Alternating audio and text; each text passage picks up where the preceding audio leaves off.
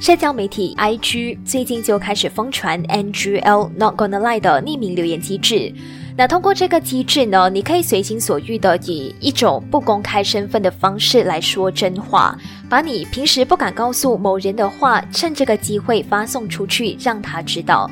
那这种匿名机制到底是给我们提供了一个说真话的平台，还是给某些不怀好意的人提供了一个在不需要负上责任的情况下随意散播流言蜚语或者是恶意攻击的一个机会呢？那说真话到底需不需要通过这种匿名的方式才能够表达呢？这期节目带你了解。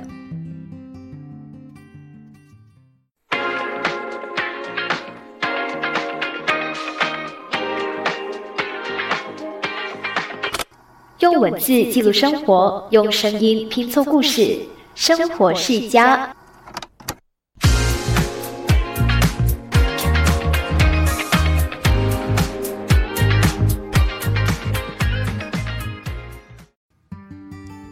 Hello，你好，我是佳苑，欢迎你来到生活世家这个小小世界。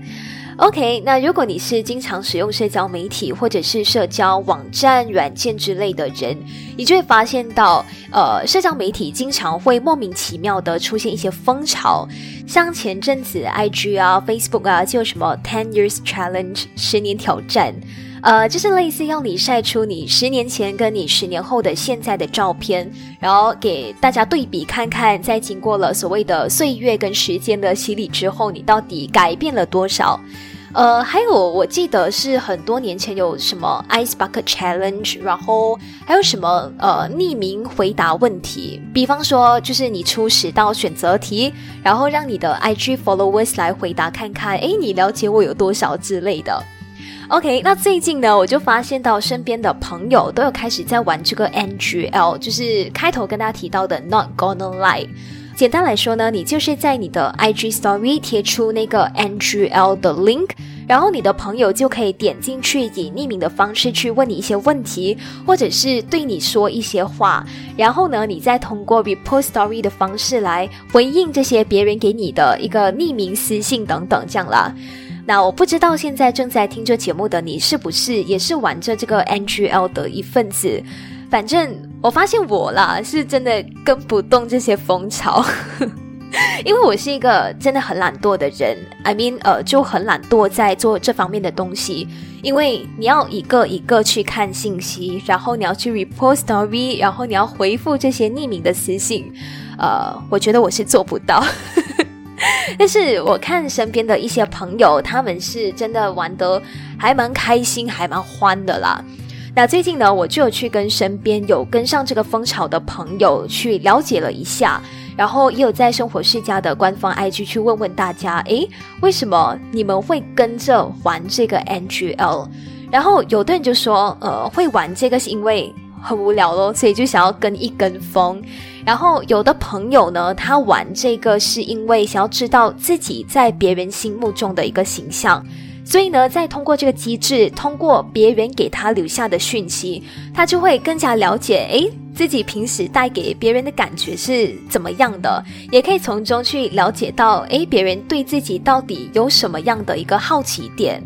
那还有一些朋友呢，他是觉得说，呃，我们在人生的每一个阶段，其实都会遇到各式各样的人。那有的人呢，他会随着年龄的增长，包括你生活啊、朋友圈的那个流动，最终走着走着就散了，然后感情就淡了。然后平时突然间想要联系起彼此的时候，又会觉得。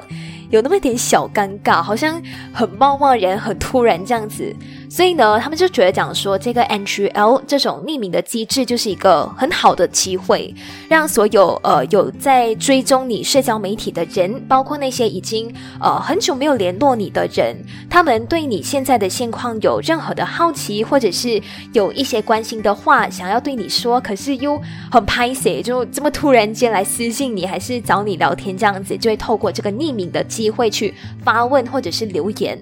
那这里也发现到还有几位朋友的想法是，他们想要通过玩这个 NGL，通过回应别人的一个留言或者是问题，让那些想要了解他们的人，那些在关注着他们的人，能够更加清楚的知道自己的想法跟个人的价值观。呃，我在猜想啦，可能是他们在一般的那种社交媒体，或者是在公开的场合跟情况下，其实是比较少表露自己的一个想法的。那通过在这个匿名的机制，你会回应别人的问题吗？那从中可能就会让大家知道，诶，这个人他在这件事情方面的一个想法跟看法是这样子，所以让大家能够更了解他的一个价值观，这样。那再来呢？还有一些朋友，他们是没有贴上这个 NGL link，让身边的人给他们匿名留言，反而是通过这个 NGL 的机制给别人匿名留言。那这些人给出的原因是，平时因为碍于身份，或者是跟啊某些人的私交不够好，可是呢，他又对某些人有一定一些疑问，他想要了解一些关于那个人的事情。所以呢，诶，刚好那个人有在玩这个东西，所以他就趁机以匿名的方式抓住这个机会去问出他想要问的问题，或者是去了解他想要了解的事。呃，当然，大部分的朋友其实都是纯粹玩爽的啦，没有谁对谁错。OK，那你又是因为什么样的原因玩起这个 NGL 的呢？都欢迎你在生活世家这期节目的底下留言，或者是上到生活世家的官方 IG Chia Life Zone Underscore Podcast 私信让我知道。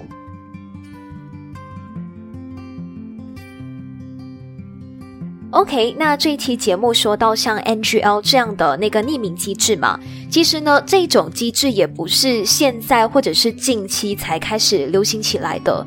如果没有记错的话，早在几年前就有类似那种 Secret 啊、Telonym 等等这一类的聊天通讯类的软件存在了。可是，可能像现在我们这样子的那个零零后比较年轻的一个族群，应该不知道有这类的社交软件吧？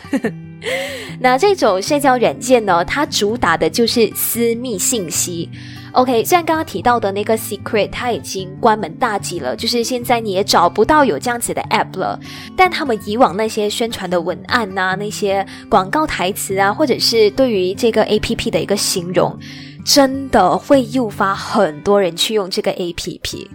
大家可以听听看哦，他们的这些广告词都是这么写的。OK，我要开始喽，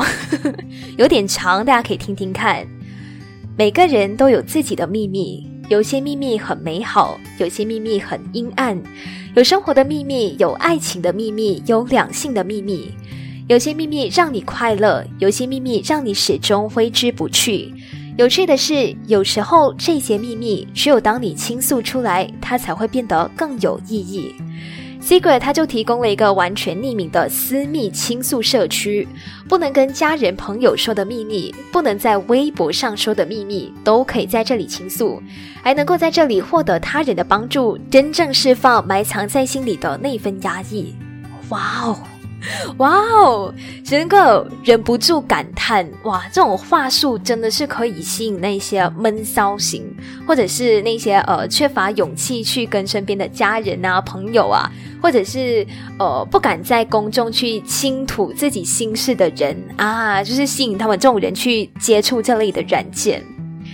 OK，那现在这个 NGL 还在流行当中吗？那在这种匿名的留言机制的风潮之下，我就发现了一个现象。诶，那些嗯，你平时觉得他们的人缘真的超级好，然后他们很少有负评，而且身边总是充满着赞美啊、温暖留言的朋友，在这种机制下，诶，他们还是会收到好一些的批评啊、恶评，甚至有一些。呃，极少数啦，甚至是会上升到了恶意攻击跟人身攻击的一个言论。呃，因为这个所谓的留言都是别人匿名留下的嘛，所以你就没有办法去查询，诶，到底是谁对你留下了呃这些这么充满恶意的讯息？那这个呢，就引发了我的一个小小思考，在这期节目当中，大家也可以一起来发想的：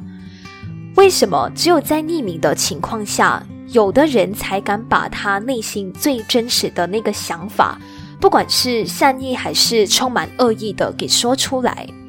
我们是不是只有躲在这种匿名机制的背后，才有那个底气，赤裸裸的公开自己对某些人或者是某些事情的看法呢？是不是我们只有通过匿名，才有这个勇气去倾诉自己的一个遭遇跟处境呢？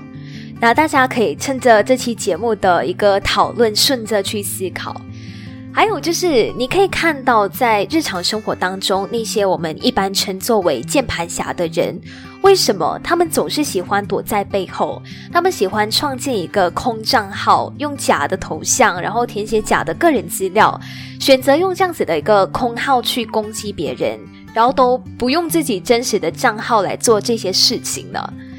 当然，因为是匿名嘛，所以留言的那个人相等于是在一个相对安全，然后又可以在不透露自己的个人的信息的情况下去随心所欲的写他想要写的东西，留下他想要说的话。所以呢，这些人就会觉得讲说，OK，他们可以在不用承担任何社会或者是法律的责任下为所欲为。当然，呃，上面提到的这个是一个比较极端，然后比较往负面方向去想的例子。那在我们的日常生活当中，为什么普遍上大家都不敢当面说真话？OK，从很现实的一个角度来说，大家都只爱听好听的话，这是人之常情，也是人的天性。哼 那不管在哪里呢？当有一个人对你称赞有加的时候，或者是当有人总是给你一个非常正向、积极的反馈的时候，你总是会比较开心的。然后你会觉得自己的能力或者是价值被这个人给认可。但是反观哦，当你遇到那么一个人，他说出你的不好，或者是点出诶，你有什么东西是我觉得现在做的不好，你要改的，就算。你的性格是多么的开放，你可以接受这些批评都好，那个感觉都不会好。我自己是真的亲身体验过，这可以跟大家分享的。这件事情导致我一直到现在都会在自我反省：诶，我是不是应该要说真话？OK，这件事情呢是发生在大学的时期。然后那个时候做 assignment 的时候，你总是会遇到各式各样的那个 classmate 或者是 teammate 跟你一起做同一个 project。然后那个时候呢，我有一个同科系，然后算是还蛮要好的朋友，在私下呢，我们真的是可以一直打打闹闹，然后互相开玩笑，关系算是不错。但是呢，因为在做 assignment 的时候，其实他也不是什么懒惰的人，他也不是会占戏友或者是组员便宜的一个人。你这样做的功课他都会做，但是需要矫正的点就是，他是那种一定要有人很清楚的告诉他，OK，你现在应该要做什么，他才会有一个方向去前进。嗯，那他的性格就是这样子，就是经常不自信自己做的东西到底是对不对的。然后也对自己做的东西充满着太多太多的不确定，所以经常在上课期间或者是放学之后，他都会来咨询我。就是就算这个功课它是属于 individual assignment，就是个人的，不是组别性的一个功课，他都会让我去帮他检查，诶，他做的对不对这样子。然后到后来呢，其实这慢慢的算是成了他的一个习惯，然后从习惯就变成了一种依赖。然后在课业很繁重的时候，我就会觉得，哇，OK，如果当我是处于呃比较有空的情况下，我会帮忙检查，因为我觉得没有什么不好的，互相帮助嘛。但是如果是在大家彼此都很忙的情况下，如果还要一直挂心着你的每一条进度，你的每一步。有的时候我还是会觉得很负担，所以呢，有一天当我的那个情绪累积到了一个点的时候，我就 WhatsApp 告诉他一番话，但是我觉得我的那个语气跟信息的表达是很委婉的，我就写说，其实我想跟你说，这几天如果我有脾气很暴躁的话，我先跟你道歉。然后老师说，你从 Sam One 到现在真的进步很多很多了。然后其实很多事情你都是可以做到的。你不要总想着自己不够好，你总想着自己很差，你总是怀疑自己，总是在想哦，老师觉得你哪里不好不好。如果你一直抱着这样子的态度的话，你可能就没有办法进步了。往好的方面想，不会什么事情你就一个一个去找出答案，你就去解决它。之后你就会发现到很多原本都不会的事情，诶，其实你都已经学会了。大致上的一个内容是这样子。老实说，当他给我造成一定的那个负担跟困扰的时候。我有想过很多个版本，我应该要怎么样的去跟他沟通，跟说这样子的一个现象。但是最终呢，就选择用这种比较温和的方式去告诉他我内心最直接的感受。但是也因为有了这次的沟通之后，后来我们的关系，我个人是觉得明显有些变化了。虽然我们彼此之间没有说破啦。但是感觉彼此之间的确是存在这些芥蒂，然后之后想说什么也更加有顾虑了。一直到现在，其实我都会在不断的反思：如果当时候我忍一忍，然后不直接当面说真话的话，现在我们是不是还是一样？然后也不会有一层东西隔在我们之间呢？我是觉得真的有点可惜的。我的内心是很想要回去从前的那种关系的，但是，嗯，在表明自己的个人想法跟要不要去委屈当时的自己，我觉得那个就是我在那个时间点做出的一个选择跟权衡，然后我选择了说出来。那那个时候，之所以我想说真话，想要把我最真实的感受当面说出来，是因为。我真心的希望我的这位朋友他可以进步，可以意识跟正视到自己的一个问题，而不是想要怪罪任何人、任何事。但经过了这件事之后，我觉得，呃，对于要不要说真话这件事情，还是得要考虑对方是不是能够接受实话的那种人。当然，呃，如果那个人对你来说不是很重要的话，我觉得。那你想要说，你就说实话吧，没有必要为了顾全别人的情绪而太过于委屈自己。但是你在表达的那个语气方面要拿捏了。But 如果那个人真的是你很在意的人，然后他真的是有什么东西是你很顶不顺的，你很想要直接跟他讲的，那你就委婉但是又清楚的告诉他吧。但是我身边还是有一些人，就是。他觉得没有必要说出来，他自己能忍受，然后他不想要戳破眼前很好的这个关系的话，那你就忍下来了，就看你能够忍多久这样子。OK，那但是有别人曾经告诉我这样子的一句话：你不要在意那么多。如果你们两个人之间的关系是很好的话，那一定是可以经过种种的考验的，包括说真话这件事情。那说到这里，想要问问大家，你是不是一个会向身边的人说真话的人呢？还是你是一个习惯默默忍受一切情绪的人呢？那你跟身边非常亲密的家人朋友都会互相说真话吗？都欢迎你在生活世家这期节目的底下留言，或者是上到生活世家的官方 IG share life zone underscore podcast 私信让我知道。OK，说到说真话这回事，我不知道大家在日常生活当中有没有碰过这么一种人，他们经常口无遮拦，想要讲什么就讲什么。那当他们引起别人不舒服的时候，或者是当他们惹到别人不怎么开心的时候，啊，这个时候他们就会说：“哦，我的性格就比较直率一点哦，就比较直爽一点哦，我就是这样大拉拉的一个人，你们不会介意了哈。”啊，这个叫什么嘞？这个叫做打直率之名，行攻击之实。OK，那你会不会喜欢跟这种性格直率的人相处呢？我身边有些人他就很喜欢跟这种人一起聊天做朋友，因为呃，他们觉得这些人的情绪跟一举一动都是很真实的，你不需要一直去猜，诶，对方到底在想什么。但是哦，呃，必须要跟大家说，在我看来，直率跟有没有情商真的是两回事。有些人虽然他的性格很直率，然后他会将不满的事情老实的说出来，但是他的说法却是可以让呃大部分人都能够接受的，是不会引起别人不爽的，反而他还能够引发别人自动的去思考：诶，我是不是真的哪里做的不够好，需要改进？诶，我觉得他的指点有道理，我的确是有错，我的确是需要进步。那我就觉得这样的人，他的表达是又真实又有情商的。什么叫做没有情商呢？就是。你在不对的场合、不对的时间说不对的话。OK，我还是觉得人跟人之间的相处还是需要有一些技巧跟情商的。那这个时候呢，就会有些人觉得讲说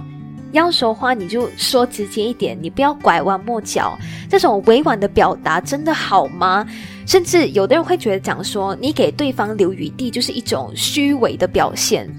OK，我之前也是经常被人家说我很官方，因为，呃，就算我心里其实很不满某些群体的那个做事手法，但是呢，在遇到他们，然后跟这群人沟通的时候，我还是会硬硬的把我自己不满的情绪收起来，或者是压下来。啊，这时候就有人说了，哇，你这样很官方哦，官方到有一点点的虚伪。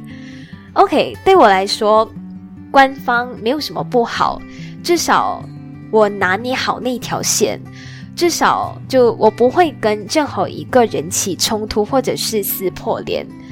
然后，当你之后再回想起这些曾经让你看不顺眼的人事物的时候，你只会停留在哦，我跟他们不 o key 咯，所以我就选择去疏离他们，That's all，而不是处在一种相互仇恨的氛围当中。那这种心态呢，我就称它为多一事不如少一事，让自己的生活少一点的仇人或者是仇恨，然后你用一点点的小技巧，再加上一点点的情商，还有一点点的官方跟虚伪，就能够保持好跟大家，呃，甚至是那些你不 n key 的人表面的一个平和，这样子呢，让你的生活我觉得也稍微轻松一点啦。反正这群人之后跟你也不会有太多的交集嘛，那就有没有必要是起冲突，最后可能闹到撕破脸、翻脸的这种地步？呃，这个就看大家的选择跟个人的表达方式啦。OK。那这期的节目就跟你分享到这里。如果你听完这期节目之后有任何的想法想要跟我沟通交流的，都欢迎你上到生活世家的官方 IG chat live zone underscore podcast，或者是在节目底下留言就好，我都会看到的。OK，那大家也可以上到各大平台，包括 First Story、KKBox、Spotify、Apple Podcast 跟 Google Podcast 去收听最新一期的节目的。OK，我们下期节目再见，拜拜。